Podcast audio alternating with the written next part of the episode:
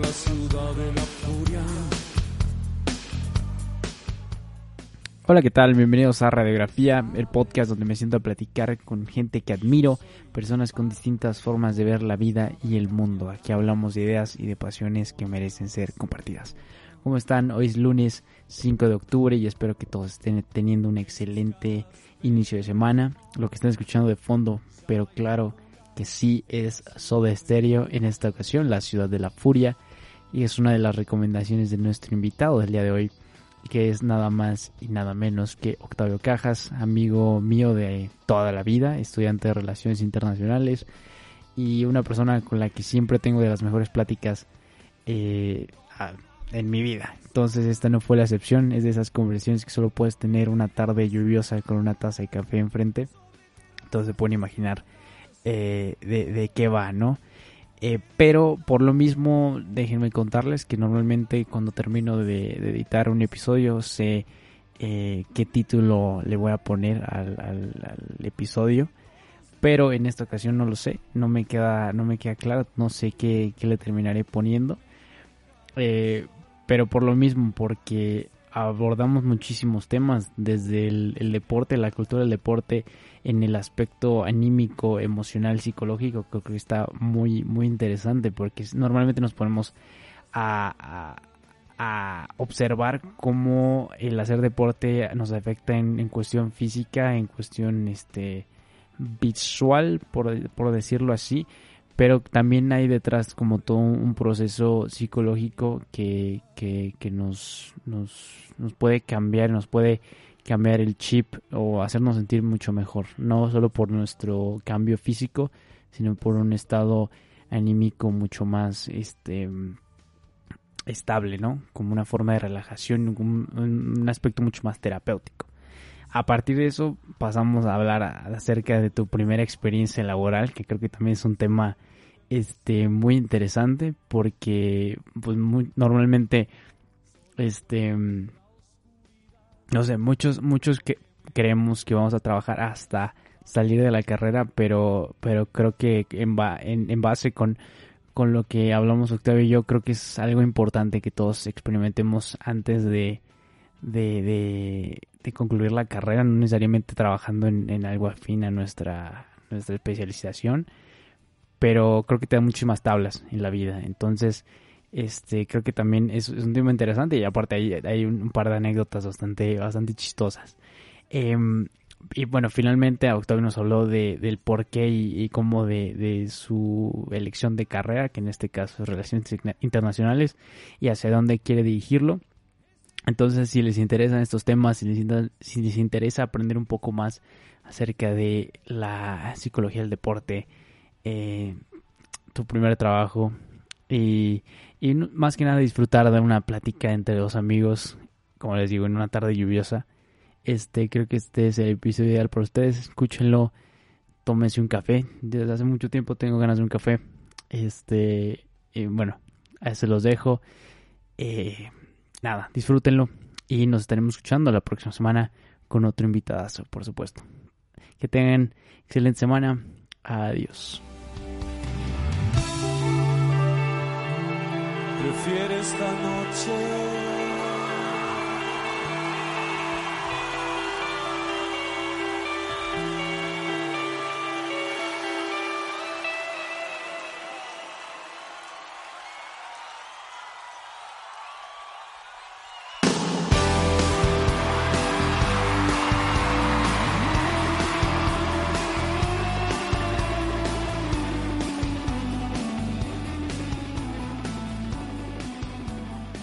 Hola, ¿qué tal? Bienvenidos a otro episodio de Radiografía. El día de hoy me acompaña frente a mí, aquí enfrentito, lo puedo tocar, lo puedo ver, a mi queridísimo Octavio Cajas. Pingüino, ¿cómo estás?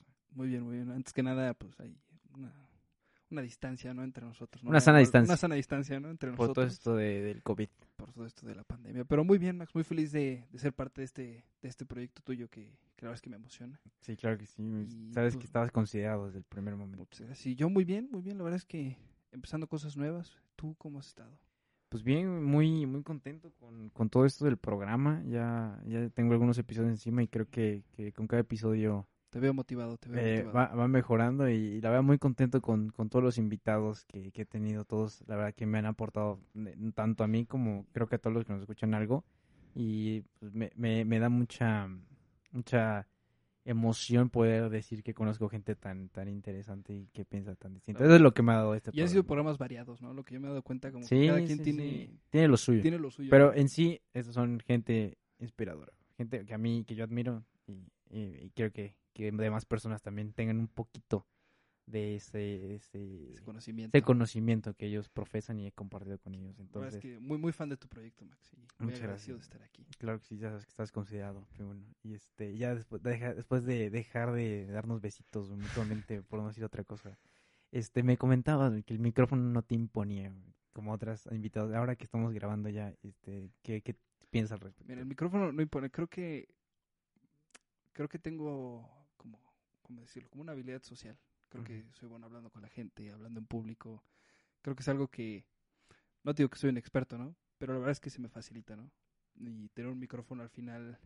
No sé, yo me siento como. Cuando te veo y platicamos y tocamos algún tema, como que es lo mismo, pero tienes un micrófono en medio. Como que lo que más te impone es el hecho de de no sé, de que en dos semanas, una semana voy a estar escuchando mis estupideces en Spotify, entonces eso es lo que más impone, pero pero no, la verdad es que no nervioso para nada. Perfecto, pues, te parece si, si arrancamos con esto y vamos a hablar acerca de ti, principalmente, obvio. Y este, eh, vamos a hablar acerca de los deportes, de lo que ha sido el deporte en tu vida. Vamos a hablar de, de, pues, de tu primer trabajo, de nuestro primer trabajo, Nuestro que, primer que, que- que creo que tenemos bastante Gran que contar. experiencia, ¿no? Este, porque estuvimos ahí trabajando juntos un tiempo. Y finalmente vamos a hablar de tu carrera, negocios internacionales y cómo, pues, cuáles son tus planes respecto a eso. ¿Te parece? parece. Vamos a empezar. Entonces, tú, eh, como eres fan de este episodio, espero que hayas escuchado todos los demás. Sabes que la primera pregunta obligada de este programa es este: ¿Qué estás leyendo actualmente? Sí, estaba enterado de la primera pregunta y muy apenadamente tengo que decirte que he fallado con la lectura últimamente. No, la verdad es que eh, acabo de empezar a estudiar. La universidad es mi primer semestre. Y, y la verdad es que es una carga de trabajo que pues, a la que no estaba acostumbrada, ¿no? Eh, ya empieza a ser algo, un tema un poco más serio, ya tienes que empezar a leer un poco más, tienes que empezar a estudiar diario, tienes que tienes una tienes responsabilidades diferentes, ¿no? Y una carga de trabajo un poco más grande. Así que leer por placer estaba leyendo La rebelión de la granja, Animal Farm, de Mm. George Orwell, pero Mm. la verdad es que me quedé como a la mitad. Es un libro muy corto, Está muy bueno, me gusta mucho. La verdad es que es un libro de 200 páginas, me parece que son Sí, menos de sí. 200 páginas. Y llevo un mes intentándolo acabar, pero entre, ya sabes, leer filosofía y estoy ¿Qué te leyendo. han dejado leer de filo? Pues, por ejemplo, hemos leído Edipo Rey. Ujú. No, no soy, no soy Bueno, muy eso no, la es filosofía. filosofía. Edipo Rey, no. Pues mira, ¿qué te puedo decir? Escuela... Es una tragedia. Es, sí, es una tragedia, pero, pero mi maestra, primero, mi, es que mi materia no es filosofía, sí se llama historia de la cultura y como Mm, que te trata de ujú. hablar de la historia del hombre, pero es, es A un punto través de vista, de- es un punto de vista muy raro, porque por ejemplo ahora estamos hablando del pensamiento cristiano Ah, y la verdad es que la maestra, al- yo estoy en la UP, ¿no? Y la UP es una escuela totalmente cristiana, del Opus Dei. ¿Neta? Sí, entonces hablamos del pensamiento cristiano, pero para ellos hablar del pensamiento cristiano es hablar de la vida de Jesús, ¿no? Ajá. Entonces, Del Jesús histórico, supongo. sí, claro, o sea, pero, pero hasta si lo tomamos así, la historia de Jesús son, ¿cómo decirlo? Son cuatro grandes, ¿cómo poner? Cuatro grandes puntos, cuatro grandes Aristas. aristas, me parece, pilares. Jesús nace en Belén, a los 12 años, eh, me parece que es, porque la verdad es que no, no me quedó muy claro, a los 12 años eh, es cuando se vuelve judío y, es como la primera vez que va a una, my God, una mezquita, no, Sinagoga, ¿no? sinagoga. Eso, Ah, mira, Pues tú eres judío, ¿no? Mira, yo decía que nunca iba a hablar de religión en este programa. Pues mira, judío se nace, no se hace, así que sí, sí soy judío. No, bueno, Sigue, sigue, sigue. Entonces a los 12 años Jesús entra a una sinagoga y se hace judío, se desaparece hasta los 30 años, que es cuando lo bautizan y se muere a los 33. Entonces, la verdad es que, no sé, a mí es un tema que no me interesa en lo absoluto. Estamos Ah. leyendo los hechos de los apóstoles y lees a San Miguel y vamos No a leer a Santo Tomás. Pero a mí no me interesa nada. O sea, la verdad es que es un... La filosofía me cuesta. Soy una persona que me cuesta mucho leer. Me gusta mucho, pero me cuesta leer y más leer sobre filosofía, ¿no?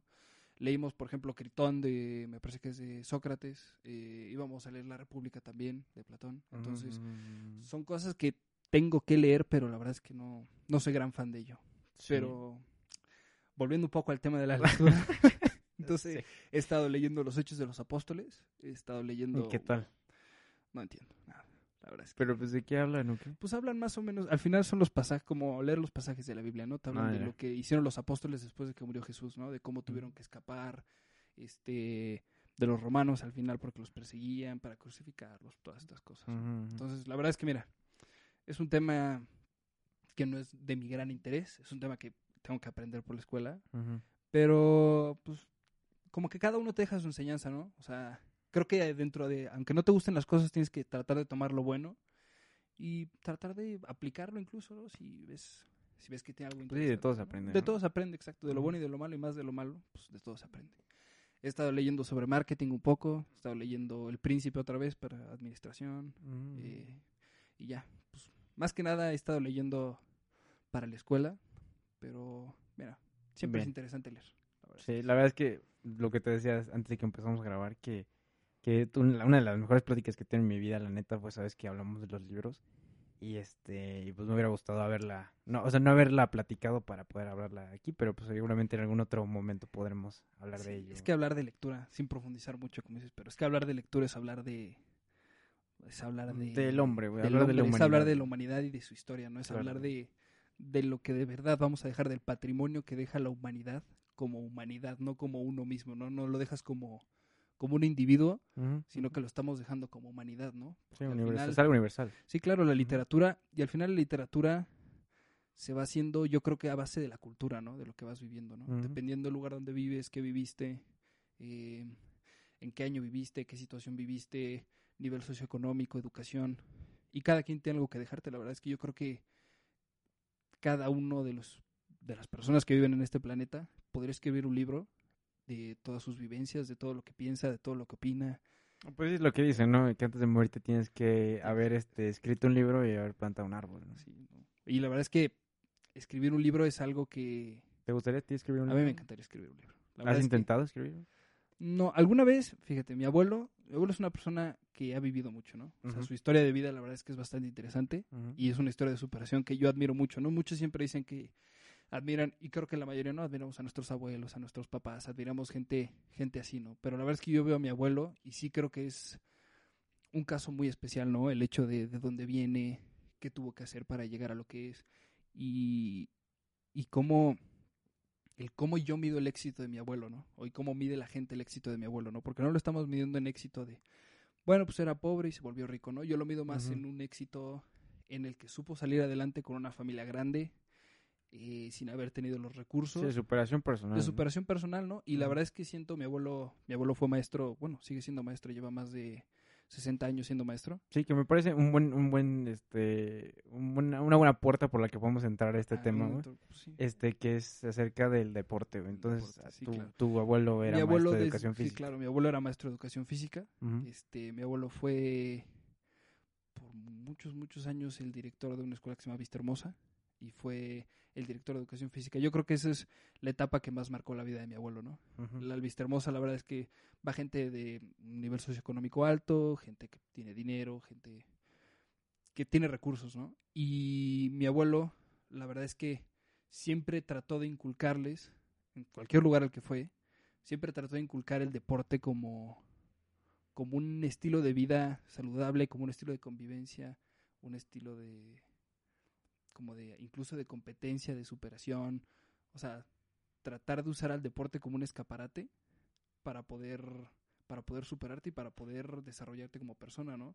Y no solo lo hizo en una escuela privada, ¿no? Por ejemplo, mi abuelo para para hacer su servicio ante la SEP, me parece, servicio Ujú, social y eso, iba a una colonia en Iztapalapa que se llama Santa Cruz Meyacualco, que eso es un barrio, o sea, y mi abuelo organizaba todos los sábados y domingos partidos de fútbol, partidos de básquetbol, competencias de atletismo. Y, y es lo que intentaba, ¿no? Como que la filosofía que me dejó tratar de llevar el deporte a cualquier lugar, porque todos tenemos ese, todos deberíamos tener ese privilegio, porque hacer deporte, más que nada es un derecho, ¿no? Todos tenemos derecho a- recrearnos y hacer Pero también es una oportunidad, sobre todo para Pero gente de, claro, de esos recursos, ¿no? recursos. Es, es una oportunidad de poder, oye, no sé, salir adelante. salir adelante. todas las historias del fútbol. Claro, O todas sea, las Brasil historias- simplemente.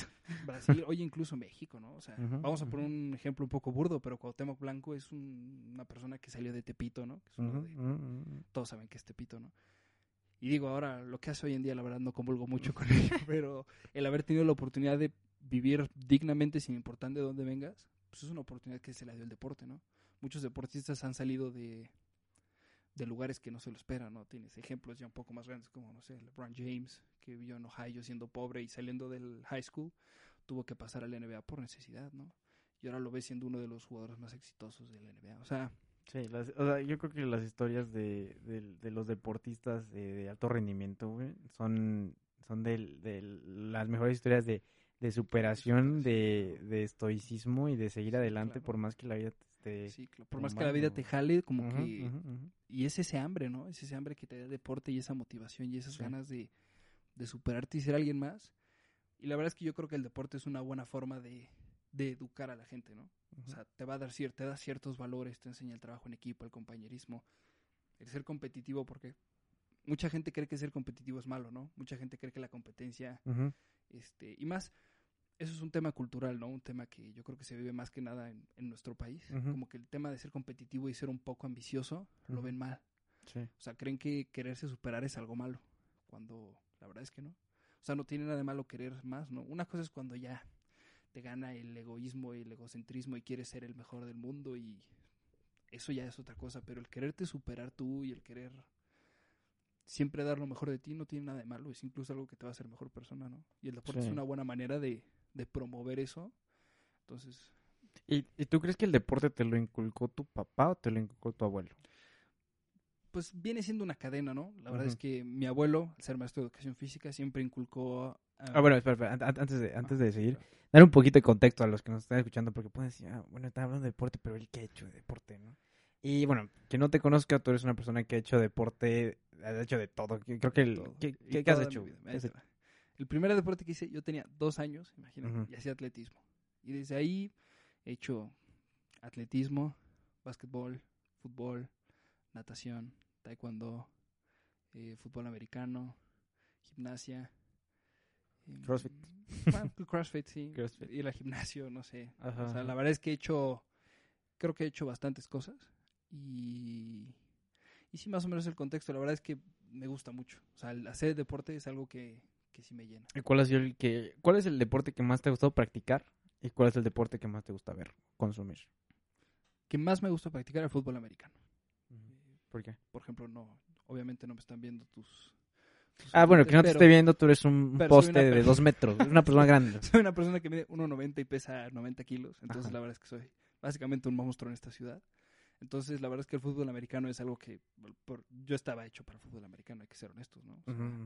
Y, y la verdad es que lo disfrutaba mucho, ¿no? Eh, el compañerismo, la verdad es que, no sé, como que siento que es un deporte con el que eres muy allegado con tus compañeros. No sé por qué será, no sé si el hecho, a mí me pasaba que el hecho de que tuviera un contacto físico y viera cómo le pegaban a un compañero o alguien de mi equipo, como que hasta cierto punto, no sé, psicológicamente te, te Te hace- motivaba. te motiva, ¿no? Y, y te, te incita a apoyar a tu equipo, ¿no? Entonces la verdad es que yo creo que era un deporte que me gustaba mucho practicar, era bastante. O sea, bueno, disfrutabas más los deportes este, en conjunto que... Sí, eh, claro. pues, o sea, Pero uno que, si tuviera, es que no me podría quedar con uno porque luego nadé, nadé muchos años. Sí, la verdad sí. es que Llegaste a competir, ¿no? llegué a competir a nivel estatal, este, casi nacional, pero la verdad es que ahí me falló más que nada la mente, ¿no?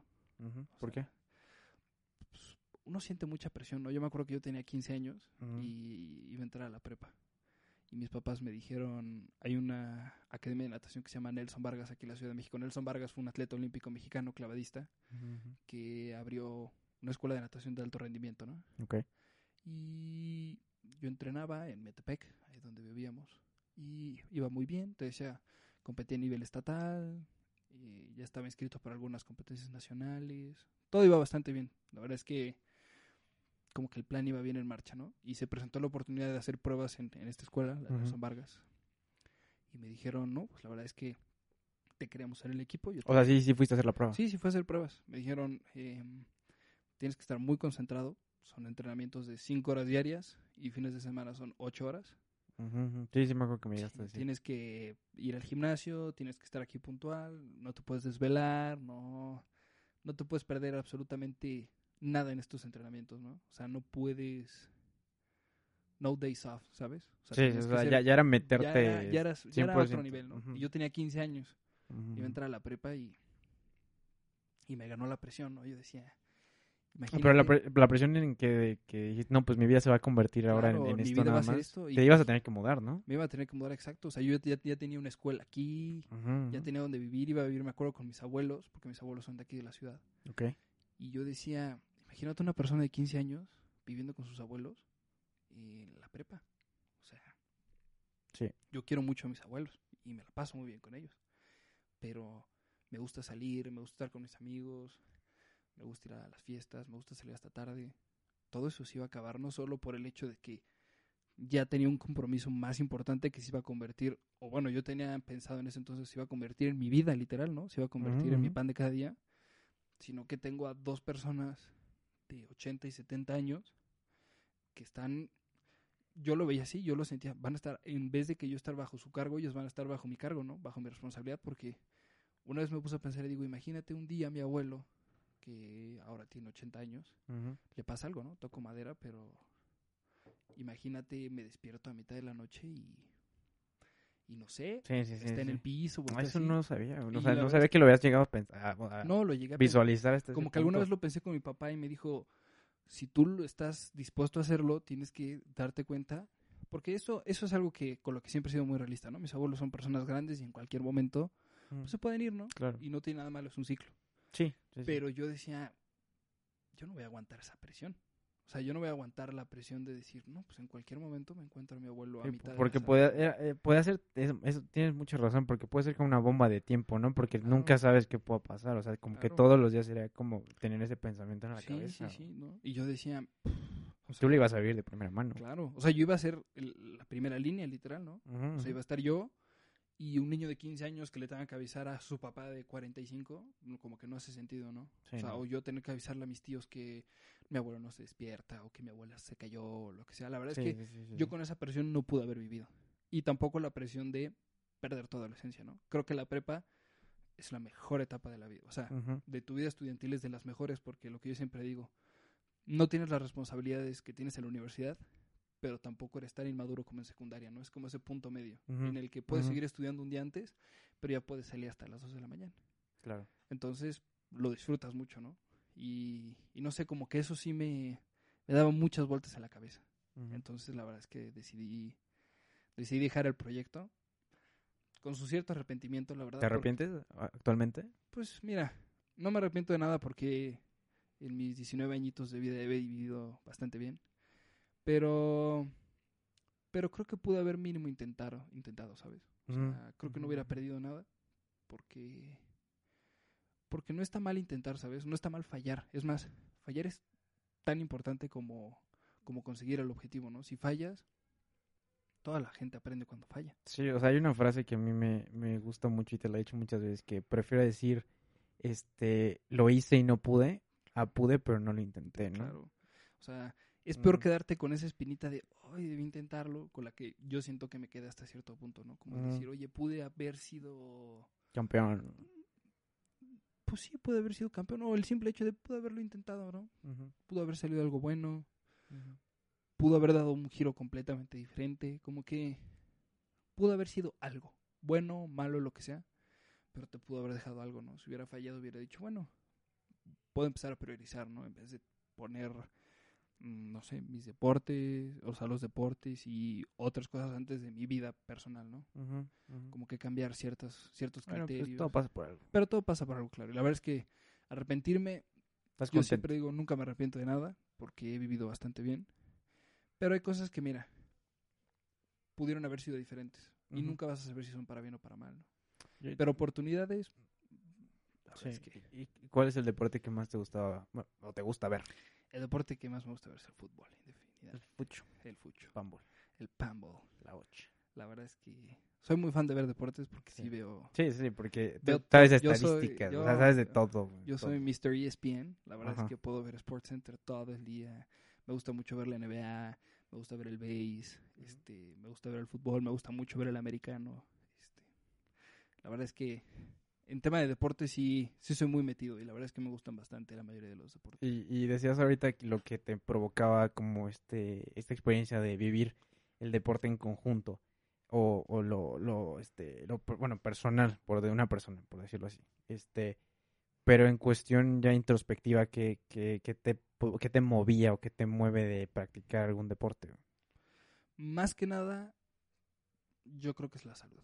O sea, como que fuera de todo, el practicar deporte es un tema que no solo física, porque obviamente cuando alguien hace deporte, pues se nota, ¿no? O sea, te ves en forma, te ves saludable, pero el tema emocional en el deporte, o sea, el tema de tu estado anímico, es... Ajá, eso quería llegar porque la siguiente, la siguiente pregunta es que tú me, me llegaste a decir que querías estudiar psicología del deporte. Entonces te, te sigo este, con esto de la mente. el hacer deporte no no te puedo hablar de por ejemplo de, de químicamente o biológicamente cómo te afecta el cuerpo no pero cualquier mortal lo puede ver no cuando alguien está haciendo deporte cuando alguien está en forma cuando alguien incluso come bien duerme bien cuando alguien tiene un estilo de vida saludable tú lo notas. Yo te lo puedo contar como de primera mano no yo la mayoría de los hermanos de mi papá son personas con sobrepeso muy mal y, y yo los veo y tienen un estado anímico muy malo humores, o sea, cambios de humor muy malos, como... No te digo que bipolaridad porque eso ya es un trastorno, son Sí, sí, palabras sí. mayores, Ujú. pero de verdad que en un chasquido están enojados o, en- o están tristes o están como frustrados, pero yo los veo y, y ya es una masa inconmensurable, o sea, ya, ya no los reconoces, sí, sí, ¿sabes? sí, o sea, de verdad que una persona cambia tanto y, y la salud es yo creo que lo que más a mí me mueve para hacer deporte. Luego está la diversión. Yo puedo hacer deporte todo el día. Yo puedo salir a correr, puedo nadar, puedo jugar fútbol. Y aunque esté cansado, si me dices, oye, no sé, vamos a jugar básquetbol, me meto a jugar básquetbol y llego feliz. O sea, yo llego feliz a mi casa y duermo tranquilo y porque es algo que, que me motiva, ¿no? Es algo que me gusta mucho. Sí, o sea, esa parte que dices que es, es tanto física como anímicamente es súper, súper, súper importante. O sea, yo recuerdo en, en esta cuarentena, eh, hubo momentos que sí me, me llegué a sentir muy mal o, o sí, muy decaído. Y, y, pues también me empecé a hacer este deporte tipo, mm, este, como... Funcional. funcional, ajá, este, que, que me recomendaste, ¿no? Con estos chavos de 54D. La verdad que, que te- tu estado mental cambia muchísimo. Sí, sí, sí. Porque para empezar te tienes que levantar temprano y luego tienes que hacer los ejercicios que era yo en mi vida no había sudado tanto. Creo que una vez te mandé la foto, Sí, como cerdo, así, litros. Pero, por ejemplo, ¿qué tal Ajá, ¿cómo? la satisfacción? Ajá, exacto, exacto. Porque, eso iba, porque primero es como te tienes que levantarte, cosa de trabajo, güey. Pero ya una vez que lo estás haciendo, dices, madre, güey, no lo voy a, no la voy a armar. O sea, porque estás ahí, te estás muriendo, estás ahí echando, el estás- estómago. pero te das cuenta que tú mismo, o sea, sigues, o sea, tú- que tu cuerpo todavía puede más y, y, ya no puedes más, o sea, la, la, la cabeza te dice, no, ya, ya no, párate, párate, estás muerto. Pero ahí, eh, esto es lo chingón de- del deporte, que, que es como tanto mente, corazón, que dices, no, pues tengo que, tengo que seguirle dando y le das, y le das, y te das cuenta que terminaste, güey. Y ya cuando, cuando, como lo que dices, ¿no? Que está, terminaste, ¿no? Terminaste tus sets, terminaste tus rondas, y la satisfacción que te da haber concluido este, es muy gratificante porque es, es, es como en la vida, güey. O sea, tienes que romper y pues al final vas a voltear por atrás y vas a ver este pues, to- todo lo que te costó, pero dónde estás parado, ¿no? Claro. Yo siempre me acuerdo, por ejemplo, ahora que lo dices, yo me acuerdo cuando empezamos a ir a CrossFit, ¿te acuerdas que íbamos juntos? sí, sí, sí. en la noche. Y el buen este Bebeto, El saludo, Bebeto. Y me acuerdo que la primera noche regresamos como a la una de la mañana, habrá sido, que nos pasaron a recoger. Sí, yo, yo, yo iba en tercero secundaria. En yo iba en primero y el buen Bebeto iba en segundo. Me acuerdo, sí. estábamos Sí, sí. Ujú. Y me acuerdo nada más regresar a mi casa, los brazos, yo me acuerdo que no podía ni levantar mi vaso de licuado, pero me acuerdo que te Sí, vi yo por ni la podía la- ventana. lavar la cara. No, pero me acuerdo que te vi por la ventana porque éramos vecinos. Ah, Y, y no sé, son esos momentos que dices, no, pues llegas feliz a tu casa, vas con tus amigos a hacer deporte, por ejemplo, eso es padrísimo. O sea, yo me acuerdo de ir contigo al gimnasio y así, y ir con Alberto y así, decía, no, esto es esto está padre, Sí, ¿no? estaba Porque, súper chido. porque podías, es que- podías tener un desmadre de, eh, de pendientes y de cuestiones Sí. personales en tu casa o en la escuela pero o te así. liberas. Exacto, muy Es liberador. un gran escaparate para el estrés. La verdad es que te ayuda muchísimo. Y, y yo por eso creo que la gente debería empezar a... Es que la gente no piensa en su salud, si te das cuenta. Sí, eh, y, pues, es, es muy, muy, o sea, eh, irónico que estamos hablando de deporte en el país más obeso del mundo. más Sí, obeso del claro. mundo en tanto infantil o... Infantil, y según yo, se lo- somos el obeso número uno del mundo, así, Ujú. en general, ¿no? Sí. Y la verdad es que es, que es, es un tema de cultura, ¿no? Si lo vemos, esto va desde, desde el hecho de que, no sé, yo siempre, yo siempre creo que... Sí, siempre te ha gustado comparar, este, pues, no, ya- ya no quiero meter aquí, este, países y hacer comparaciones, pero siempre pues, es bueno comparar para saber dónde estamos parados. Y tú siempre has mencionado como que admiras todo esto de, de la cultura gringa hacia el deporte. Claro. Los gringos son los maestros de hacer eso. Yo hace no mucho tuve la oportunidad de irme en coche a, a Texas y yo me acuerdo que pasábamos por un pueblo. Y te digo pueblo porque eran cinco cuadras. Y de esas cinco cuadras, tres cuadras son un estadio, un estadio de fútbol, de fútbol americano, de atletismo, o sea, todo en uno, obviamente, de una secundaria. Le invierten al deporte, son gente que les interesa, son gente dedicada, porque los deportistas son dedicados. O sea, Son profesionales. son O sea, no se van de fiesta o a chupar. Tú ves- Hay de todo, ¿no? Pero Ujú. tú ves un futbolista aquí y te lo puedes encontrar en el mismo antro al que tú vas un día antes que tenga partido, ¿eh? Suena chiste, pero es Saludo anécdota, a ¿no? Alexis Vega, Chivas. Nightclub Metepec, ¿no? En gran lugar. No, pero es que es que profesionalizar el deporte suena muy fácil porque tú dices, bueno, tienen un contrato y ganan dinero. Obviamente son profesionales, pero no solo va ahí. Va desde una formación en, en que la gente se dedica desde que tiene, por ejemplo, las, las mujeres que hacen gimnasia, ¿no? Desde los cinco años se saben parar de manos, desde los cinco años están colgadas de los aros, están en el caballo, o sea, y tienen 17 años y por eso son campeones olímpicas, ¿no? No por nada Estados Unidos Ahí se es- ve, ajá, ahí está el resultado. no por nada Estados Unidos es el país con más medallas olímpicas. O sea, porque tiene una cultura de incentivar en el deporte y todo es en, o sea, y todo se basa en, fuera de broma, yo siempre, no comparo, pero como que siempre, no sé si para bien o para mal, pero siempre caigo como en el mismo, Punto. como en el mismo punto exacto, como que siempre caigo en la misma razón y es, el- a la gente no le interesa, al, al Estado, al gobierno, a las escuelas, a, a las a las instituciones que les debería importar formarte, no les interesa. Sí, o sea, las instituciones deportivas de aquí sí son, son de reverendo Son una- despiporre, pero intentemos no, no hablar tanto de, de México No. y, y más, más de eso. Este, y, y te, te preguntaba esto porque a la par de que a su vez son situaciones como de superación, en Estados Unidos creo que está más marcado porque el hecho de practicar algún deporte o ser muy bueno en, en, en- en esa actividad te abre la oportunidad de, deja tú tener una carrera este, profesional, de ser, convertirte en un atleta que compita internacional o nacional, ¿no?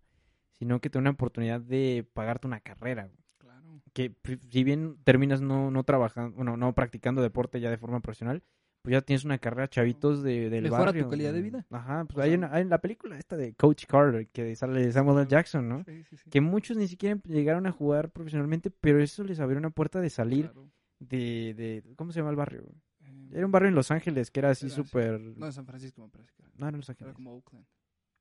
Bueno, no sé. El punto. El punto es que, que salieron del barrio y Sí, llegaron a ser profesionistas. Sí, o sea, te da una mejor calidad de vida y como dices, no es el hecho de que vayas a llegar a ser un profesional en el deporte, Ujú. Pero, por ejemplo, en la película te lo marcan, hay un chavo en preparatoria que va a tener un hijo y luego lo becan en una universidad y tiene la posibilidad de cuidar a su hijo, ¿no? Obviamente estamos hablando de una película que sí está basada en hechos reales, pero bueno, es una película. Pero hay historias que son así en Estados Unidos, ¿no? O sea, tú te Y va, puedes ir- va a la par la educación, porque si bien practicas deporte tienes que seguir estudiando. O claro. sea, Tú no en, puedes- la, en la misma película viene que, que el no, chavo y- no sabe leer. Y tú lo ves en, cuando ves el deporte, o sea, mientras juegues, no sé, por ejemplo, fútbol americano colegial, tienes que estudiar.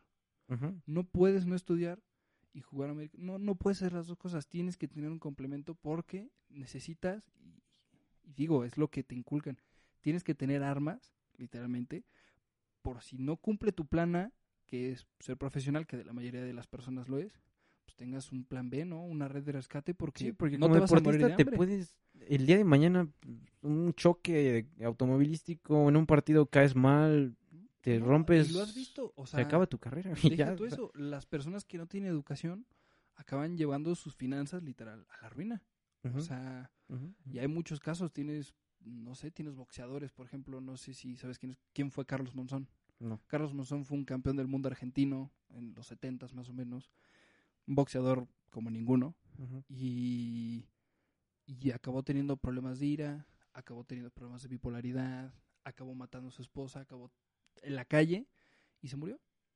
Y, y se queda para el olvido, o sea, literalmente todo lo que cumples se va se va al olvido. Y no solo tiene que ser una persona que haya acabado en la calle, ¿no? Yo, por ejemplo, veo el ejemplo de Maradona, que lo usan mucho. No manches. sí. Él es un ejemplo No, pésimo. no, no. O sea, deportivamente no hay nadie como. Yo siempre digo que si bien no viví esa época, no hay nadie como él y las personas que vivieron en esa época me lo pueden confirmar. No hay nadie que jugara fútbol como él. Absolutamente nadie y no va a haber nadie como él. El barril de cómico. El barrilete cósmico. y Diego. Pero mira lo que es su vida ahora. Sí, yo me- hace poco me enseñaron un video, el tipo está hecho un cerdo, es una, una Y es bola. una persona que tiene 60 años. Sí. O sea, no es una persona que tú digas, oye, tiene 85 años. Sí, ¿eh? no No, no. Es una persona que tiene puede 60 caminar. años, no puede caminar, o sea, usa bastón, un cocainómano. Y dices, hasta en los buenos deportistas hay, hay malos resultados, ¿no? Hay malos Pero finales. fue por esa parte de la educación. Pero fue por un. Exacto, es una parte de educación, ¿no? Tú ves un deportista que se pudo formar, y la verdad, vamos a verlo así. Normalmente son deportistas que vivieron en Estados Unidos. ¿Por qué? En Estados Unidos se fomenta mucho el deporte a nivel de la universidad, ¿no? Y le invierten Colegial. mucho dinero y ujú. la gente los apoya mucho. Y aunque no generes dinero, pues te pagan una universidad y tiene ciertos beneficios, ¿no? Entonces, el tener una formación, una vez ya eres adulto, o sea, te la tienen que dar desde niño, pero una vez ya eres adulto, tener esa formación, tener esas bases, te va a hacer triunfar en la vida no solo en el deporte, sino que sino que no ¿cómo decirlo? sino que no fracasar después de, porque ese es el problema de los deportistas, ¿qué vas a hacer después de? Porque el deporte no te va a durar para siempre, no eres un golfista.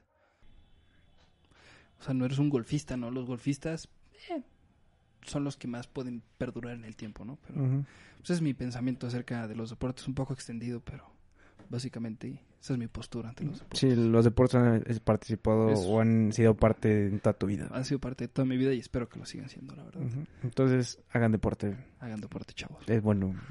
Yo también ya voy a Son retomarlo saludables. porque ya, ya tiene ratito que, que no lo hago. Y oye, este, y bueno, ahora vamos a pasar a, a la parte de, de tu primer trabajo, pingüino, que, Primer que te, tu primer jale. Y este, pero antes de eso, que eh, para concluir esta parte de, de los deportes, este, ¿tienes algún recuerdo que sea como el más este especial en algún juego? Algún con algunas palabras que te han dicho o algo así. A mí lo que más me pone feliz, e incluso me pone la piel chinita, es el escuchar a mi papá, porque lo sigo escuchando en mi recuerdo, el decirme que está orgulloso de mí, ¿no? La verdad es que yo siempre he tenido el, el apoyo de mi papá, totalmente, siempre y para cualquier cosa. Y el yo poder cumplir algo, por ejemplo, no sé, una vez que fui campeón jugando fútbol americano, ¿no?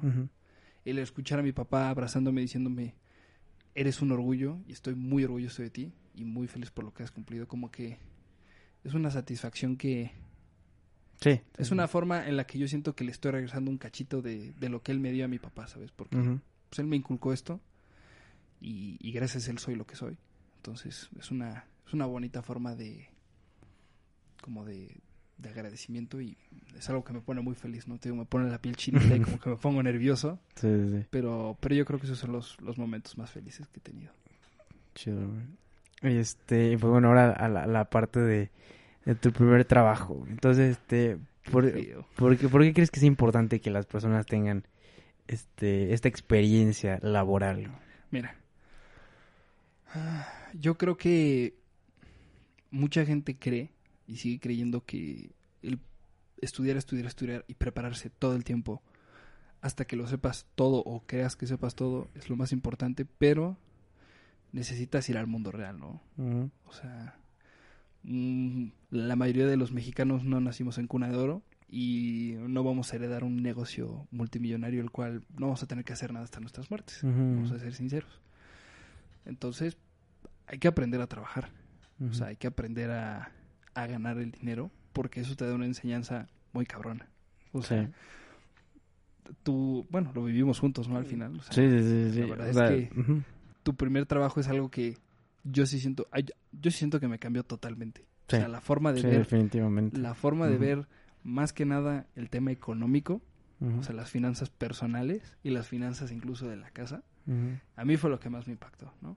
O sea, el hecho de, de empezar a hacerte valer por ti mismo, porque es muy fácil vivir con tus papás, vamos a ser sinceros. Sí, Y sí. vivir de que, oye papá, me prestas para salir y todas esas cosas que O gastar, ¿no? Gastar, gastar, hacer a lo tonto. O sea, si te dan una tarjeta, pues va, claro, ¿no? Oye, pues ten tu tarjeta y... Pero ya cuando te cuesta y ya es tu dinero, o sea, también como que empiezas a ver, este, bueno, no sé, es, es muy personal, pero, o sea, ves como las bregas que se tiene que meter tu papá para Mm, o sea, sí, salir para con las cosas, o sea, claro. porque tú lo ves, o sea, tienes tu dinero y ves cómo se va, se va, se va acabando se va así, se va menos haciendo poco a menos. poquito y es cuando dices, Ay, "Ay, hay que pagar la luz. ¿Cuánto cuesta la luz? Ah, mil pesos.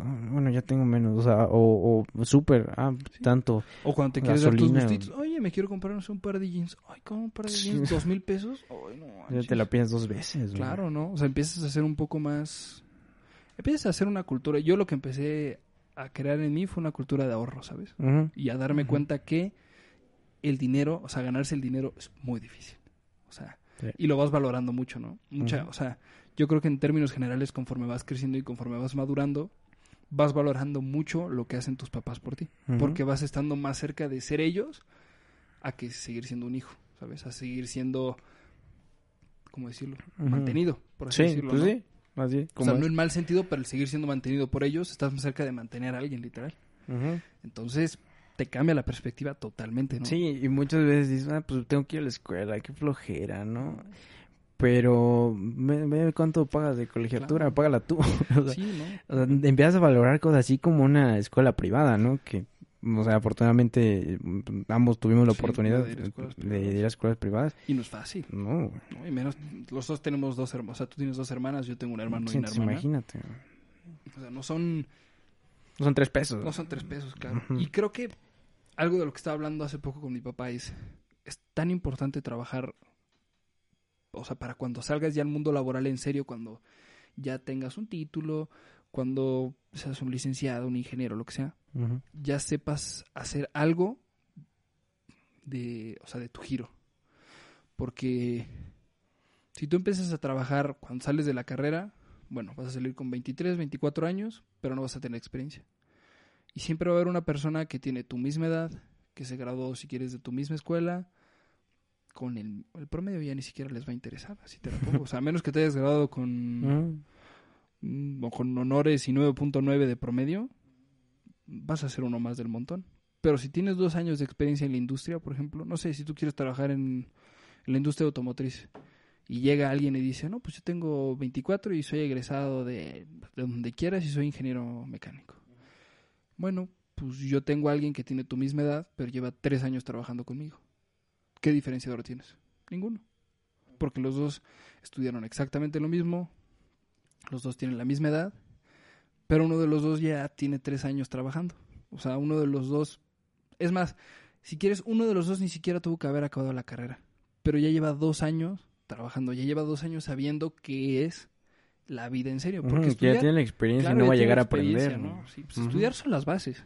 O sea, estudiar es tener la teoría para poderla aplicar. Pero si no trabajas y, y mira, a nuestra edad, obviamente no vamos a trabajar al- en algo de lo que nos vayamos a dedicar porque es imposible. Llevo, yo llevo dos meses de carrera y tú apenas vas a entrar. Entonces es imposible trabajar en algo que sea de nuestro giro, pero pues, tener una experiencia laboral como que te cambia más que nada personalmente. Sí, es una cuestión más. es una este, cuestión más personal a ajá. nuestra edad como que trabajar, ¿no? Y empezar a valorar ciertas cosas Sí. que antes no... También como te, que no estaban te- en tu campo, ¿no? Ajá, y te sientes bien de que ya te puedes dar tus lujos, ¿no? Y que ya te puedes comprar tu ropa, te puedes salir, te Eso. puedes comprar un libro y así. Y pues a mí también me, me, me ha abierto la, la posibilidad de, de empezar proyectos nuevos. O sea, por- este, Sí, este claro. este Eso está programa financiado. está financiado por es Financiado. cierta compañía. Este, entonces, este, Un pues sí, eso está por un, señor. Un señor buenísimo. Cuate. y este, pues sí, es- eso es Es lo una que te da. satisfacción también, ¿no? O sea, como que lo sientes muy... Ay, güey, o sea, Sí, ¿qué, qué sentiste cuando te cuando viste ahí tu primer quincena? Me sentí... Primero me sentí un adulto. Te sientes como ya maduro, te sientes como... Ay, güey, o sea, ya estoy ganando... O sea, ya estoy haciendo dinero por mi cuenta. Que es algo que lo había hecho vendiendo limonadas nada más y lavando coches. Ajá. sí. Pero, pues no sé, siento que hasta cierto punto maduré mucho y entré en un campo que yo no conocía, que era trabajar, porque pues nunca había trabajado. Y me cambió la perspectiva. Y la verdad es que se sentía muy bien. O sea, el, el, el decir, ay, esto me lo gané yo, porque me levanté todos los días a las 7 de la mañana, me fui al metro, llegué a mi trabajo, tuve que...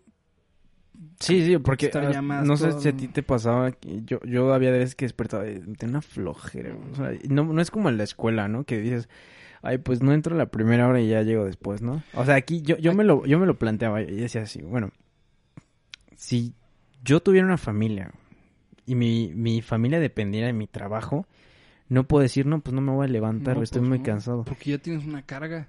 O sea, Entonces, por eso, era como, es, bueno, es como mi mentalidad. Y, y cuando me da mucha flojera, digo, bueno, imagínate si, si una, una persona, una vida dependiera de ti, ¿no?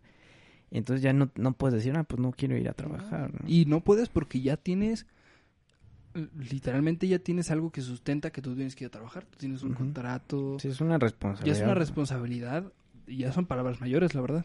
O sea, ya, ya no son jueguitos de, eh, si no quiero no voy o me brinco la primera hora, ¿no? O sea, ya es, ya es un tema más formal, ¿no? Y la verdad es que, mira, no te voy a decir que fue la experiencia más grata de mi vida porque no la fui, no la, no la fue, la sufrí. Sí, porque para, para quien no sepa, que obviamente no saben, este, trabajamos, este, en un centro de... Reservaciones. No, no, no, ¿cu- ¿cuál es el, cuál es el nombre? Este, Este, sí, sí, no, es, es, es- sí, sí, ¿qué, qué significa? ¿Qué significa? Sí, sí. No me acuerdo. Center of, en- no, Customer Engagement Cu- Center, Customer Engagement que sería como centro de... Atención al cliente. Atención al cliente. Es un call center. Trabajo en un call center. Para, no, para no ponerle más... te llaman de Telmex. Sí, no, no, no, o sea, no, gracias a Dios no, hacemos- no hacemos Mira, cobranza, es, o no hacíamos llaman, mira, cobranza. es como los que llaman de Telmex, pero tú les tienes que llamar. Más o menos. Ajá, o sea, y yo, yo también aprendí mucho de esa parte de los chavos que luego te marcan de, de Telmex o, o cuando tú ya vamos a, a, no sé, Total Play, no funciona mi internet. O sea, yo ahora lo hago y digo, Valoras el es, hecho. es un chavito también que, que Es igual un trabajo tuvo horrible, dos llamadas anteriores a esta que le mentaron Que la le tocó una señora que le dijo hasta que se iba a morir. Sí, no me voy a poner. Empiezas a apreciar ciertas Sí, o sea, cosas. empiezas a, a ser que- a darte empático. co- sí, no. Sí, no. Es que mira. No, es que es un trabajo horrible. la- Pues sí, bueno, aparte, aparte este de que eh, es un call center, hacíamos, hace, bueno, hago, hacíamos, este, reservaciones de, de una cadena hotelera Muy conocido. muy conocida. eh, pero para personas de Estados Unidos. para personas de Estados Unidos. En su mayoría. ¿no? De 100 llamadas, o- nah, 90 eran personas de Estados Unidos. Sí, sí, sí. 7 de Canadá y 3 de México. De, por- de- Eh, no, de Puerto Rico. Puerto Rico, de Puerto Rico y una mexicana, ¿no? Sí, sí, sí. O sea, Entonces, entonces, era pesado. no, Es Bueno, es pesado. Es bastante pesado. Pero no, y la verdad es que el estadounidense es muy, Sí. muy exigente. Yo por eso la otra vez decía que ya los voy a terminar odiando. No, sí, la verdad es que mira. Son personas muy difíciles de tratar. Tengo que admitir que, mira, yo creo que el mejor servicio al cliente en el mundo es en Estados Unidos. Tú vas a Estados Unidos, yo me acuerdo de la última vez que fui, y fuimos a un tipo Kentucky y pedimos, no sé, 10 piezas de pollo. Ah, perfecto. Nos trajeron 5, llegó el manager del restaurante, que era un restaurante bastante grande, y nos dice, ¿saben qué, guys? Eh, lo siento, pero sus 5 pollos van a salir en 10 minutos. Y nosotros, perfecto, y dice, se los vamos a compensar y les vamos a dar el doble, les vamos a dar 20 pollos. Y yo, No manches. así. No, pues también por eso nosotros- se ponen tan... ¿Y nosotros por qué? O sea. ¿por qué me los vas a dar? Me dice, porque va a tardar 10 minutos tu pollo. No te puedo dejar 10 minutos sin pollo. Y yo, güey, a mí, a mí en México me hubieran dicho que me espere. Y si me quejaba, me hubieran escupido en la comida. Ya sé. ¿Ya te das cuenta que, o sea, fuera broma, que los gringos... Pero también hay formas, porque allá, allá siento que muchas veces lo quieren resolver como gritando, ¿no? Así como... Sí, claro, pero me refiero a que la atención al cliente Sí, del, es muy del importante. gringo es lo más importante. Y más en, en una industria como la hotelera. no, y por ejemplo, no te vayas a, o sea, vete a, si quieres a otro, otro, otra empresa, otro giro de negocios. Amazon. Amazon, hace no mucho vi un documental en, se llama Frontline, luego deberían buscarlo en YouTube, son puros documentales, ¿no? Estaba viendo uno de Jeff Bezos. El o sea, el diferenciador que tiene Amazon contra las demás empresas de su mismo giro es el servicio al cliente. Tú recibes tu paquete de Amazon, si es muy sencillo lo recibes el mismo día y la mayoría de veces lo recibes al siguiente día. Si lo quieres reembolsar, tienes tu dinero en menos de una semana y el paquete nada más lo tienes que dejar en la entrada de tu casa. Haciendo una ¿A llamada. poco? Sí. O sea, si yo abro mi paquete, lo pruebo, no me gustó, lo regreso, o sea, lo vuelvo a empaquetar, llamo a DHL, les doy mi número, pasan por él, lo dejo, el dinero me lo regresan y se acabó. Tú tienes un servicio al cliente en el que estás seguro de lo que te van a traer es lo que pediste y si no es, estás seguro de que te van a regresar tu dinero o te van a cambiar tu producto. O sea, ¿con qué seguridad tú vas y te gastas, no sé, mil pesos en comprarte, yo qué sé, puede ser una pendejada, un cable? Y si no te sirve, yo sé que esos mil pesos, bueno, me los van a regresar y puedo buscar otras opciones. Pues también por eso están donde están, ¿no? Entonces están donde están, ¿no? Y no solo digo, digo Amazon por dar un ejemplo, pero todas las empresas, todas las cadenas restauranteras, todos los hoteles en Estados Unidos son, o sea, son, bueno, otra anécdota muy rápida. Una ¿Qué vez... quedó de contar? No, Ahora, a ver, es que ahí te va. Esta a mí me impresionó. Una vez fuimos a San Diego de vacaciones. Porque fuimos a, a Disney, ahí en, en Los Ángeles. Ah, ok. Y fuimos a comer pizza. y fuimos a comer pizza. eh, un lugar muy bueno, no me acuerdo. Sí, una pizza así como de barrio, ¿no? Ajá. La pizza estaba hirviendo. Y Octavio, muy inteligente, la agarra, la cargo. Y estaba tan caliente que el queso seguía derritiéndose y se me cayó en el brazo. Me quemé de una manera, o sea, además todo el brazo, porque se me cayó como desde el codo hasta la muñeca. Ujú. Sí, todo el queso. Yo me quemé horrible. En ese momento en el que vieron que se me cayó la pizza, sale corriendo el que está en la caja, deja de atender a los demás, me lleva al baño él, o sea, me agarra del brazo, me lleva al baño y me empieza a limpiar. Y me empieza a quitar, me puso crema. No Y manches. yo me quedaba así de... Y tus papás, ay, Y- Octavio, la Y pinche mis pizza. papás, claro, ¿no? Mis papás como buen latino. Ay, pinche estúpido. No, ya tiró la pizza, se acabó una rebanada. Regreso a mi asiento, o sea, me regreso a sentar y yo, ah, muchas gracias, no, thank you. eh, eh". El tipo se va y llega con una caja de galletas No manches. y me dice, perdón por el incidente y yo... ¿Cómo te disculpas por el incidente si yo me quemé? Ajá. O sea, no, no, no hay necesidad de que lo hagas. Pero ese es el servicio al cliente de que, o sea, ese es, porque eso ya es obsesivo, yo creo, eso ya es un, Sí, extremo muy grande, ¿no? Sí. Pero imagínate, o sea, tú, tú solito te causas un accidente, te quemas con una pista tú solito.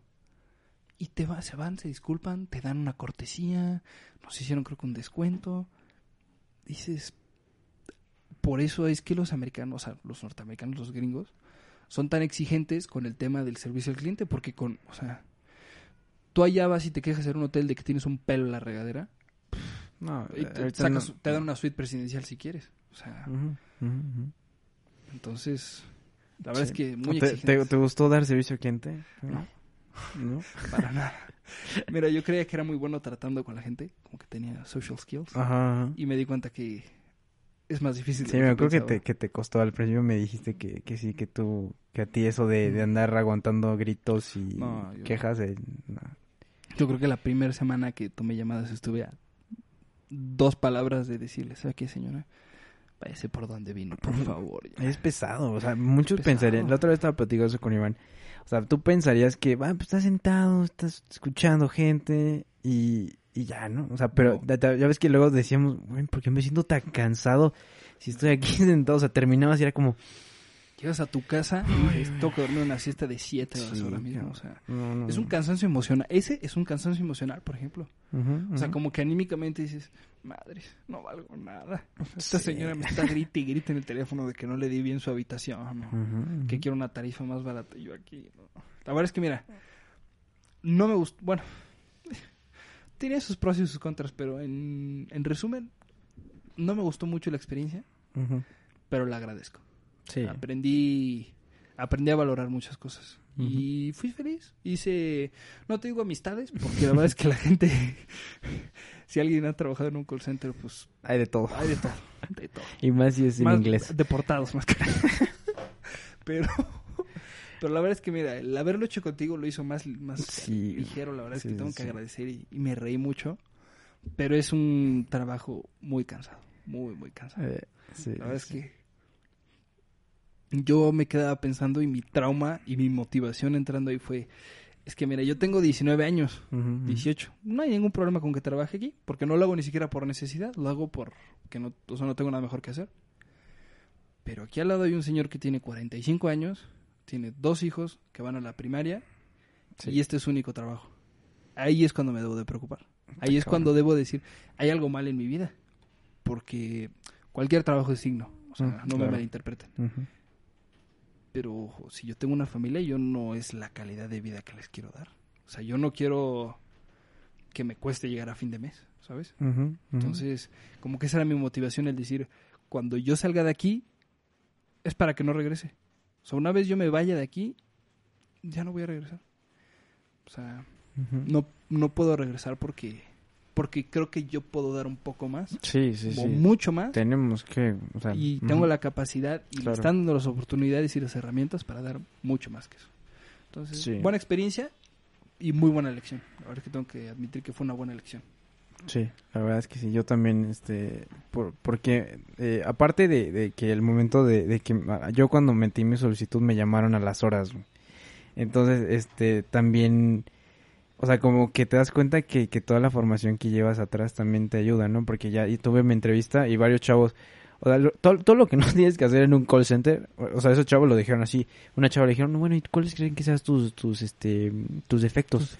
No, pues lloro cuando la gente me grita o, me pongo o me reclama. nervioso, claro. Y dices, estás, estás, estás en una entrevista de un call center, o sea, ¿qué puedes estás diciendo, es que no me gusta hablar con gente. Sí, o sea, ahí yo me quedé, por... No, la verdad es que mira, Ajá, y, y eso, y, y también este, bueno, ya para, para cerrar este, mi experiencia, yo creo que, que siempre donde yo voy, o sea, como intento ser, dar todo de mí, ser el mejor, y este, y, y también me, me- me- es muy gratificante ver como que, pues sí, sí se reconoce, ¿no? Y, y que, y también me da la seguridad de yo donde me pare voy a, voy a competir y voy a hacer, o voy a dar lo mejor y voy a ser el mejor.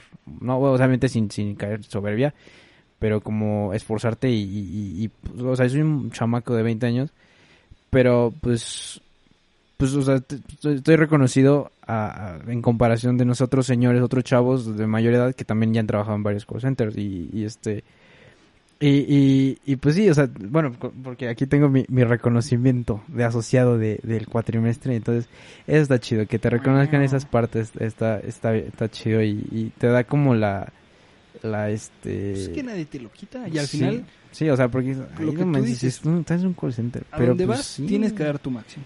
Hay que ser honestos. Yo la verdad es que tengo que admitir que mientras estuve en el call center fui bastante conformista. Tengo que, tengo que reconocerlo. Y, y no sé, a mí no me motivaba, ¿no? Al final, creo que cuando empecé a trabajar contigo como que mejoré un poco.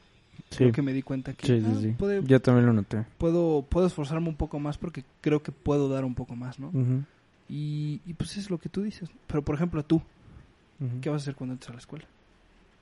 ¿Vas a seguir est- trabajando, estudiando, estudiando? Pues no sé, todavía lo, lo estoy pensando, este, porque la otra vez estaba platicando con, con, con alguien y este, y me dijo, este, pues tú sigue, síguele, ¿no? O sea, si puedes, sigue, síguelo haciendo, va a ser una chinga, pero te vas a sentir muy bien, porque tra- estudiar y trabajar es muy pesado y, y este, pero te vas a sentir muy bien porque te vas a pagar tus cosas. Claro. Y pues finalmente, pues son de esas como superación, esta historia de superación que, que, que, pues siente, se siente bien, ¿no? Claro. Y aparte, pues sigues ganando tu dinero, o sea, puedes seguir este, pues, comprando tus cosas, salir, comer en ciertos lugares, salir de paseo, etcétera, ¿no? Pero también lo que estaba Pero platicando. ¿a qué costo? Sí. Claro. Lo que estaba platicando con, con Iván es que me dice, pues sí está bien que trabajes, pero mejor estudia, prepárate para que después puedas salir y trabajar en lo que te gusta hacer. Claro. Es que mira, tiene un punto la persona que te haya dicho que sí es gratificante trabajar y estudiar porque lo es, pero volvemos a lo mismo. Ay, güey. si tienes la oportunidad de, de estudiar y que si te pones a pensar y si te pones a ver estadísticas, son pocas las personas de nuestra edad que tienen la oportunidad de estudiar. O sea, me parece, si no estoy mal, y si no me corrigen en tus escuchas, me parece que es el 17% de la población son las únicas personas que tienen la oportunidad de estudiar a nivel licenciatura. Y ni siquiera todos se gradúan. Y nosotros somos parte de ese pequeño porcentaje. Entonces, si tienes la oportunidad de, de estudiar, pues no hay que desperdiciarla, ¿no? Tienes que dar el máximo y aprovechar y tratar de aprender lo más que puedas. Porque no es una, una oportunidad única en la vida, pero seamos honestos. No es lo mismo que te gradúes a los 24, 25 años, es más, 26 años, que sigue siendo joven, fresco, al 100, a que si es una persona que se gradúa a los 50 años en la misma carrera. A los 50 años, ¿qué oportunidad puedes tener? Vamos a ser honestos. Siempre, mira, nunca está de para nada. Bueno, pero ya es demasiado. 50 años creo que sí te fuiste muy a los muy 40. lejos. ¿Qué, ¿Qué oportunidad de crecimiento va a tener esa persona? Ten en cuenta Sí, que no. su... O sea, su... ¿Cómo decirlo? Su... Su etapa laboral va a durar 25 años más. Tú como dueño de una empresa, ¿invertirías en alguien que te va a durar 25 años en una empresa? ¿O un chavo recién egresado o que sigue estudiando que tiene 22 años y puede trabajar 40 años, 43 años en tu empresa? Pues el chavo, obvio. Pues obviamente.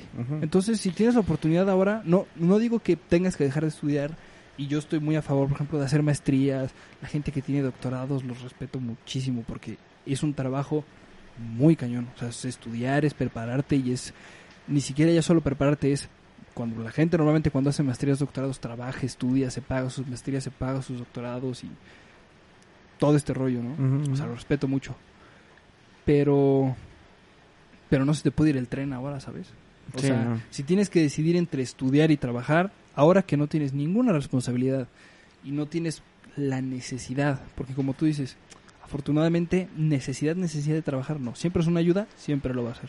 O sea, si puedes Pero por decir, a los chavos que sí tienen que Claro. partirse la ¿qué, qué les podrías decir tú, peón? Pues mira, la verdad es que te- el hombre tiene una capacidad de adaptarse impresionante. Mm, Uno, como siempre dice mi abuelo, uno se acostumbra a todo menos a no comer, que es un- una frase muy común aquí en México, ¿no? Sí. Y pues es cierto. sí. O sea, hay gente que tiene que estudiar y trabajar. Tiene la oportunidad de estudiar porque es una oportunidad que consiguieron y son personas que consiguen becas y que todas estas cosas y programas y súper bien porque son gente que valen la pena, no por nada están ahí. Pero pues no tienen con qué comer, literal. O sea, Sí, es una, es una frega. es una friega, ¿no? Y la verdad es que no les queda de otra más que acomodarse y más que nada el tema de organizarse. Yo, por ejemplo, ahora estoy estudiando y no trabajo, no tengo absolutamente nada más que hacer que estudiar, es mi única responsabilidad. Y no me da el tiempo luego. O sea, luego me ves ahí 3 de la mañana haciendo tarea, estudiando y digo, o sea, también, también ahí entra un poco más en nosotros, ¿no? O sea, yo nada más hago esta cosa, o sea, yo nada más estudio y, no me no rindo tan bien. Hay un chavo allá afuera, X, Pepito, que va en la mañana a estudiar, sale de estudiar, toma el metro, se va a trabajar, llega de trabajar en la noche y tiene que hacer sus labores de la escuela. O sea, Sí. el hombre tiene una capacidad de adaptarse impresionante. Impresionante, te puedes acostumbrar a todo, a todo.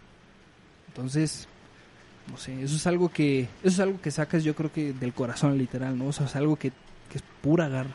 Sí. O sea, la gente que hace eso, sí son muy listos, son personas que inteligentes, o sea, son inteligentes en algún ámbito emocionalmente, analíticamente, tendrán un pensamiento más crítico, más analítico, X o Y. Ujú. pero pero su capacidad de adaptarse y de sobrellevar eso, porque eso es sobrellevarlo, ¿no? Porque porque es, es tra- trabajar es difícil Sí. y estudiar es difícil, estudiar una carrera es difícil. Pero imagínate llevar las dos. La verdad es que yo no me lo imagino, pero pero no sé, yo creo que es es un buen ejemplo de superación también eso, ¿no? Sí, porque Poder- siento que sería como lo más chido decir, ah, pues yo estudié y a la vez trabajaba y sí me la partí, pero pues ve. Alguien que yo decía, por ejemplo, mi papá. Mi papá se pagó la carrera, entonces él iba a estudiar a las mañanas, y en las tardes era maestro de educación física. Y, y- no, miento. En la revés, mañana, ¿no? en la mañana trabajaba en un buffet de abogados. Ajá. En el primer semestre, ¿eh? o sea, desde que empezó. En la tarde era maestro de educación física y en la noche iba a la escuela. Así estuvo toda la carrera, o sea, cinco años teniendo dos trabajos y yendo a estudiar. Yo le preguntaba, bueno, ¿y con qué promedio saliste? O sea, 6.5, pues así no se vale, ¿no? No, pues salí con 8.5 de promedio. Y digo, mira, pues, la verdad es que es un buen mérito y como que a veces el tener ese ejemplo tan cercano siento un poco de presión, ¿no? A veces en, pues yo podría estar haciendo algo más, ¿no? Pero mira, no me...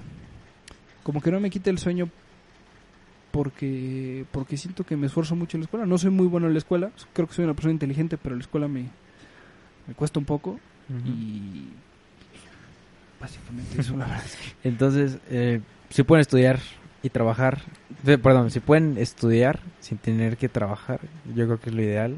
sí, claro. Y pero aún, pero aún así sería buena buena este área de oportunidad o sería buena área de aprendizaje trabajar y estudiar. meterse, bueno, deja tú trabajar y estudiar, o sea, tener como esa Ah, este, Experiencia experiencia laboral. experiencia laboral sí. de preferencia que sea algo que que sea relaciona a tu carrera. Sí, claro. ¿no? Mientras más relacionado a lo que quieres hacer está perfecto. Pero si no, está muy, muy bien tener una experiencia Sí. laboral. Porque O sea, pues como como Y una venimos experiencia comentando, formal, ¿no? O sea, yo creo que ya llevarlo un poco más, porque está padre que, no sé, que tu papá te pague por llevar costales a un camión, no, no sé, no se me ocurre una otra idea. Pero llevarlo como a, a, un, a un tema un poco más formal, o sea, llevarlo a un tema un poco ya más serio, es, es, es muy interesante y es un aprendizaje muy... Es una... Yo lo veo, ¿sabes? Como una autoevaluación. Te vas haciendo una autoevaluación, ¿no? Conforme, y es como un, un proceso de crecimiento muy bueno. Ujú. Pues bueno, primero, este ya ya para para pasar a esta última parte, ya nos extendimos un poco, pero pues no pasa nada, es una plática bastante amena, bastante interesante. Este, ahora pues ya para cerrar, este, estu bueno, estaba estudiando Administración y Negocios Internacionales. Es correcto. Entonces, brevemente, Universidad Panamericana. brevemente vamos a tocar este tema ya para cerrar. Este, ¿por qué por qué decidiste estudiar esa carrera? Eh, me parece que... Mira, yo nada más tenía tres opciones. Bueno, cuatro opciones para estudiar. Yo al principio quería estudiar en el Colegio de México, pero pero la verdad es que fui muy sincero conmigo y dije, no, yo no tengo la capacidad de entrar al Colegio de México, vamos a poner los pies sobre la tierra, ¿no? Yo le dije, bueno, vamos a intentar un libero en la UNAM. Sí, porque aparte como, como formalmente no has terminado la preparatoria. Normalmente no termino la preparatoria, es correcto, pero ese es otro tema. No hablemos de no hablemos de eso. No, digo, pero, o sea, tuviste esa experiencia que fue vivir en, en, en, en Alemania un año. Sí, claro. ¿Y, qué- crees que eso influyó en, en la carrera que estás estudiando? No, yo creo que ya lo tenía muy Muy claro. muy claro desde antes. Y la verdad es que estoy muy contento con mi decisión. Y la verdad es que sí, te digo, tenía tres opciones.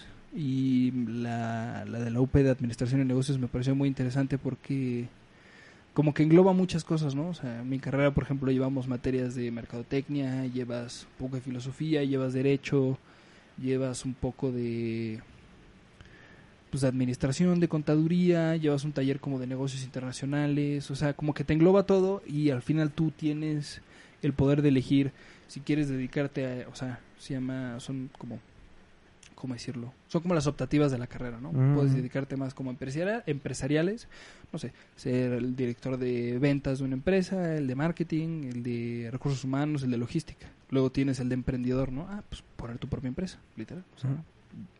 ¿Y en qué te gustaría enfocar Y tu- luego- Ah, bueno, termina. Y la última se llama Relaciones Internacionales, que es más o menos diplomacia, gobierno, este, Estado y todas estas cosas. ¿no? Y la verdad es que ese, es, ese, por el momento ese es como más mi tiro, ¿no? Me gusta mucho eso de, de la diplomacia, la verdad. O sea, ¿te gustaría, no sé, trabajar en una embajada o Trabajar algo en una embajada, pues, en el gobierno, la verdad es que...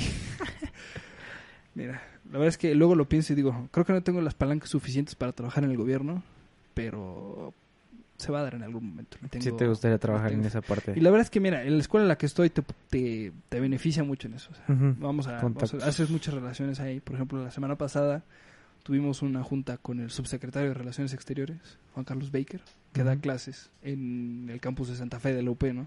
No manches. Entonces, pues si tienes a un subsecretario de Relaciones Exteriores como profesor, pues, y sabes moverte, porque ahí son puras relaciones, es saberte mover, es saber socializar con la gente, es, o sea, poner en también dices que te gusta mucho, ¿no? Sí, la verdad es que, y creo que es una habilidad que, si, o sea, si puedo potenciar, sí me va a abrir muchas puertas. Claro. Entonces, la verdad es que, por eso creo que la escuela en la que estoy y la carrera es, es bastante ad hoc a mí.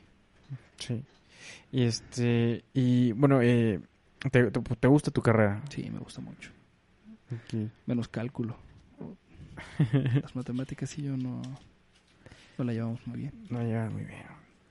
Pero, pues bueno, Pingüino, algo que, algo que te gustaría agregar para, para cerrar esta parte. ¿no? Pues, pues no, la verdad es que decirle a tus 15 escuchas que Nah, ya somos más, estoy seguro que ya somos más. si tienen la posibilidad de estudiar, que estudien y pues que no le tengan miedo a nada, literal, que se avienten, que, que literalmente va a sonar muy cliché, pero la vida es una y tienes que aprovechar y tienes que intentar hacer todo lo que te guste. No te puedes ir con ninguna espina de este mundo, no te Sí, puedes ir ah. con ningún remordimiento, no puedes irte pensando en el hubiera.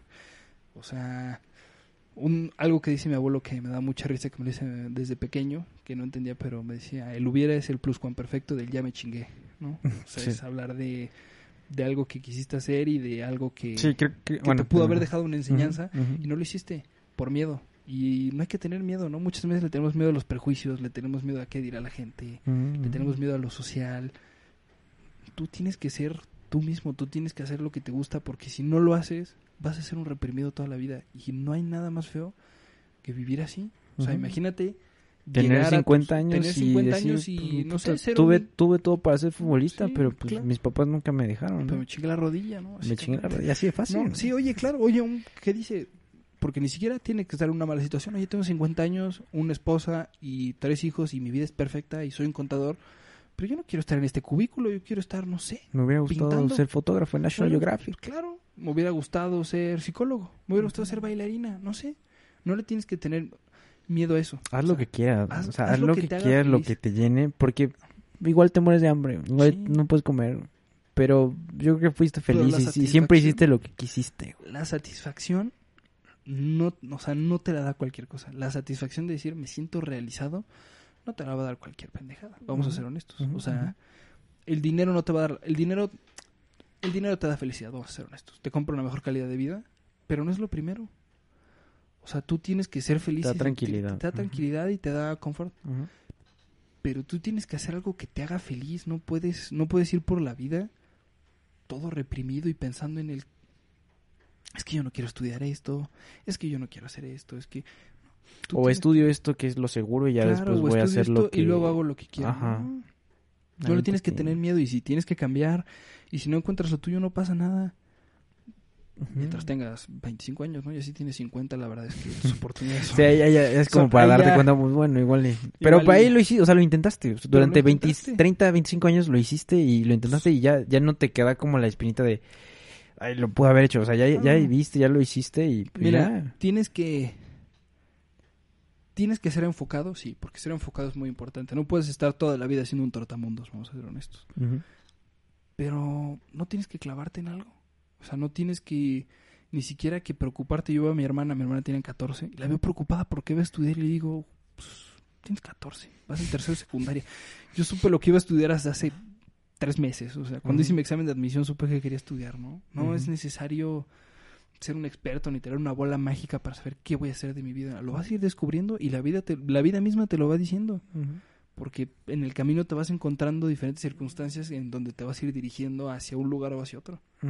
Y eso es eso está bien, eso está padre y eso es algo que todos deben de tener en mente, ¿no? El hecho Sí, de, está que, bien equivocarse. de que está bien equivocarse y te puedes volver a levantar y te puedes volver a caer y te vas a volver a levantar porque el problema es en cuanto no te vuelvas a levantar, ahí tienes un problema.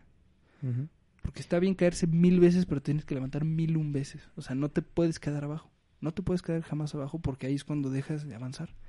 Y si dejamos de avanzar, pues ya no, no, no tienes un progreso, no, no tienes un, un, un crecimiento personal, un crecimiento emocional, espiritual, con tu pareja, con tu familia, con tus amigos, contigo. O sea, como que te vuelves una persona, ¿cómo decirlo?, conformista. Y caer en el conformismo es peligroso, Sí, muy peligroso. lo peor que te puede Es lo pasar. peor que te puede pasar, no tener motivación para, para crecer, ¿sabes?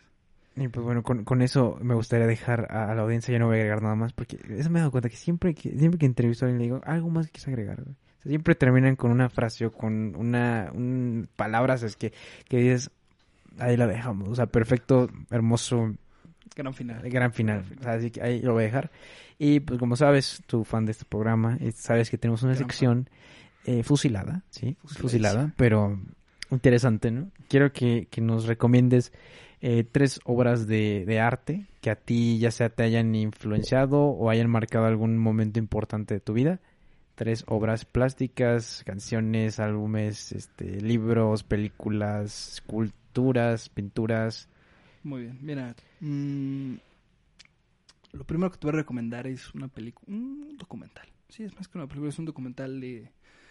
Me parece que el entrevistador se llama Alan Fredman. Es una- un documental que está en Netflix, se llama My Way, que es eh, con Silvio Berlusconi, que él fue el primer ministro de Italia por más de 20 años. Y es una historia, más bien la historia de Trump es muy parecida a la de él, ¿no? Es una persona que antes fue empresario de bienes raíces, fue una estrella de la televisión italiana, jiji, jaja, y llegó a ser primer ministro, que es la misma figura que un presidente. Eh, y de su historia, ¿no? De todas las polémicas que tuvo, de cómo lo sacaron del poder, todo eso. Me parece un documental muy bien hecho, una entrevista súper sustentada, súper investigada, todo perfecto. Ese es el uno. El segundo, yo creo que va a ser un álbum. La verdad es que, vamos a ver. Ah, se llama Me Verás Volver. Es de Soda Stereo. Uno de mis grupos favoritos, indudablemente, de la vida. Es el álbum que hicieron en su último reencuentro. Y es un álbum espectacular, ¿no? Es, al ser del reencuentro, es una combinación de todos los éxitos que tuvo Soda Stereo. Sí, yo creo que se merece un episodio de Soda, Soda Stereo. Stereo se merece. Sí. Ahí, ahí tengo bien pensado. no por nada tuvieron un, un espectáculo del Cirque du Soleil, ¿no? Soda Stereo. La verdad es que la gente, la gente que conoce a Soda Stereo sabrá, sabrá de ellos. Uy, el tercero. Mm. La verdad es que yo venía a pensar, o sea, yo tenía pensado recomendar Dark Side of the Moon de Pink Floyd, pero Ya te lo quita. me lo quitó el señor Daniel Cortés. Mm, Así que yo creo que me agarraste en curva. Bueno, voy a recomendar un libro. Voy a recomendar un libro que tú me recomendaste además. Ah, ok. Voy a recomendar a Guillermo Arriaga con El Nice. Búfalo de la Noche. Yo creo que ese libro es, primero que nada, es el libro que más rápido he leído en mi vida. Es un libro corto, son como 300 y cacho páginas, 400, creo. Pero es un libro tan, tan bien escrito y tan fácil de leer. Yo creo que la facilidad de lectura es lo que más me Mm. cautivó, ¿no? Porque es un libro que yo luego me puse a comparar eso, ¿no? Tienes, por ejemplo, a un Carlos Ruiz Zafón y tienes a un Guillermo Arriaga, ¿no? Dos culturas totalmente distintas, un español, un mexicano, y, y algo que comparaba, por ejemplo, es el vocabulario, ¿no? Ajá. O sea, Carlos Ruiz Zafón te puede poner en un mismo, en una misma página la palabra pero con 17 sinónimos, mientras que Guillermo Arriaga te pone pero cada dos renglones. Pero la sencillez, más que nada el que te transporte. Yo no viví en la época de los 70 en México, ni Sí. los 80 Ujú. Pero hay lugares que medio reconoces, ¿no? El hecho Ujú. que te vaya contando la historia. Sí, Churubusco. Churubusco, las águilas, te va, Ajá. te va como que transportando y te lo vas imaginando. El hecho de que esté como en tu cultura, a mí me encantó. La verdad es que es algo que que, que me gustó mucho, es algo que me Sí. cautivó. Entonces, la verdad, ese libro lo tengo que recomendar mucho gracias a ti, más que Muchas nada, gracias. Pero Sí, Guillermo Rey, la verdad, es de mis, de mis escritores favoritos y, y también me gustaría hacer un episodio acerca de él. Y, y me da curiosidad que digas esto, que es un lenguaje tan sencillo y el pero. Y eh, tengo aquí un, un, este, un post-it en mi, en mi oficina este, que, que, me, que me dijiste, ah, ¿qué es eso?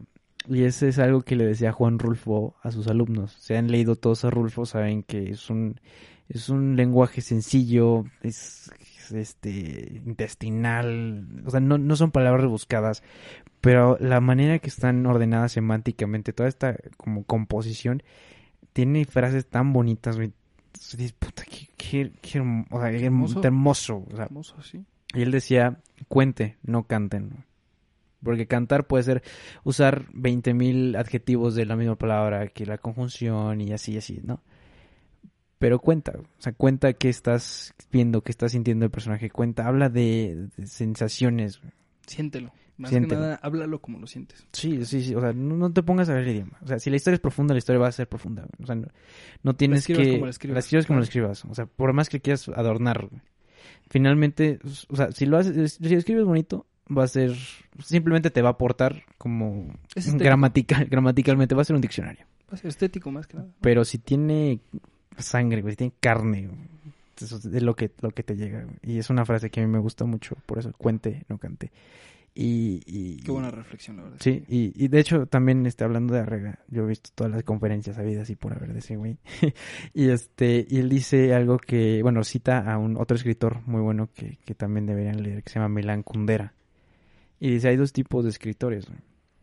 Los que dice, los que dicen está relampagueando y el relámpago, ¿no? Y es, es, es distinto porque está relampagueando esa acción, es movimiento, todo el tiempo estás contando lo que está pasando. Y si dices el relámpago, pues describes el relámpago, describes este, te- o sea, hay ah, escritores que se ponen a hablar de- en una página entera de cómo es una pared, no, el ladrillo tiene un toque cenizo y así. Y otros que es, es acción, movimiento, y es lo que me gusta de, de Arrega y que, que bueno Sí, que, lo, claro. que lo haya recomendado. Si, si no lo han leído, lean cualquier libro. de él. Recientemente sacó uno que se llama Salvar el Fuego, que está muy bueno. Ahí échenle un vistazo, güey. Y pues bueno, ya nada más para, para cerrar, primero, pues muchas gracias por venir, por tomarte el tiempo. Este, la verdad, este, te digo, me, me da mucha. eh, me da mucho orgullo decir que conozco gente tan, tan interesante y con, la verdad, con un pensamiento tan, tan chido como, como el tuyo, todo lo que estuvimos platicando. Y pues te admiro mucho, te quiero mucho. Y este, pues gracias por venir y gracias por, por tu amistad y, y todo, güey. Muchas gracias a ti, Max. Sabes que siempre las pláticas entre nosotros las disfruto mucho. Sí, sí, sí. Hemos tenido varias y la verdad es que siento que eres una persona muy agradable y una persona que sabe mucho y por eso me gusta ser tu amigo y me gusta platicar contigo y no sé, te quiero mucho también, te aprecio mucho y la No verdad es que me gusta me gusta el hecho de que hayas decidido empezar esto, ¿no? Siento que es algo muy de tu giro y me gusta que, que hayas tomado la iniciativa de decir, ¿sabes qué? Pues vamos a vamos a intentarlo, ¿no? La verdad es que te aprecio mucho, mi querido.